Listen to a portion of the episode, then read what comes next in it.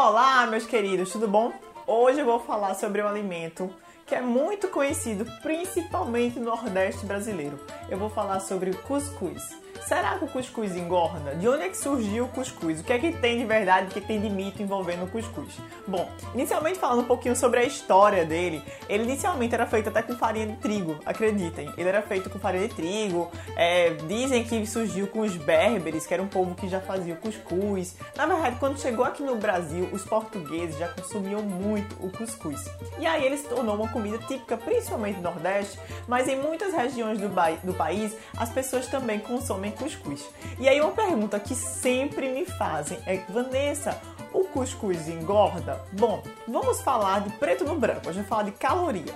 Imaginando uma xícara de cuscuz, a gente tem em média 176 calorias. Isso é uma quantidade que é até pequena, relativa, é, comparando com outros alimentos, por exemplo, como o arroz integral. Então, uma xícara de quinoa, de arroz integral, teria em média 210, 220 calorias. Então, se você comparar o cuscuz é, com o arroz integral e a quinoa, a gente não vai ter é, uma desvantagem calórica.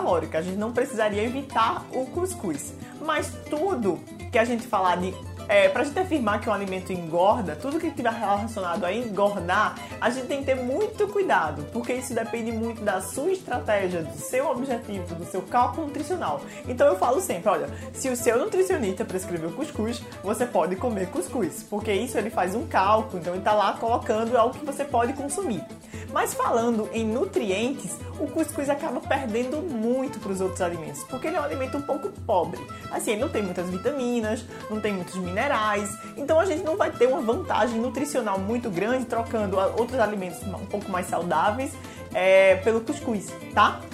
Então, nutricionalmente falando, você pode trocar, mas isso vai depender de cada dieta. Eu espero que vocês tenham entendido isso. Só que aí outra orientação que eu dou é que se você consumir o cuscuz colocando, por exemplo, coentro, salada, né? Fazendo tipo um cuscuz paulista, ou então colocando ovo, é, carne, você acaba colocando outras fontes e diminuindo até esse problema do índice glicêmico que está relacionado ao cuscuz, porque acaba sendo uma, uma, uma comida de milho que acaba levando mais o índice do que outras comidas.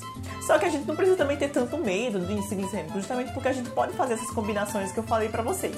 Então, eu espero que eu tenha desmistificado isso para vocês. Cuscuz pode engordar? Hum, talvez, depende da sua estratégia. Mas nutricionalmente falando, a gente não tem tantas calorias assim como as pessoas pensam.